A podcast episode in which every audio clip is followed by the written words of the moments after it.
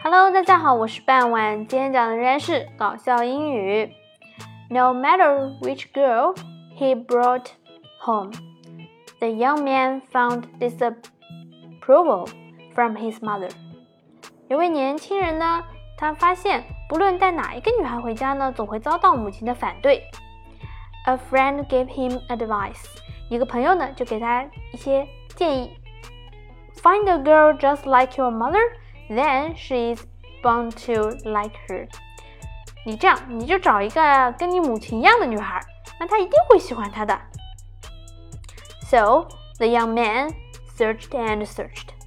于是啊，这个年轻男人就找啊找，找啊找，and finally found the girl。好，最终功夫不负有心人，这个年轻人终于找到了这么个女孩。He told his friendly advisor。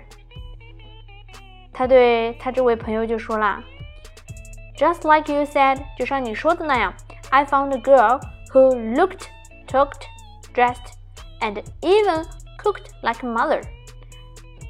我找了，就是说她长相、谈吐、穿着打扮，甚至是连烧饭都跟我妈是一样的女孩。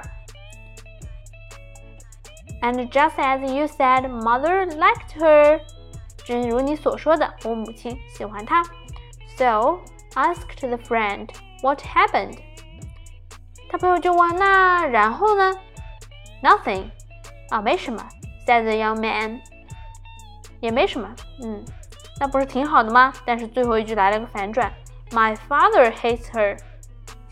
我父亲讨厌她。对啊，这位青年的母亲跟他爸过了一辈子，是不是？其实他爸也有点受不了了，发现居然。儿子还找了一个儿媳妇儿，居然跟妈是一样的，完了，这辈子是逃不掉了。在文章的最后，把整篇念一下。No matter which girl he brought home, the young man found disapproval from his mother. A friend gave him advice: find a girl just like your mother, then she's bound to like her.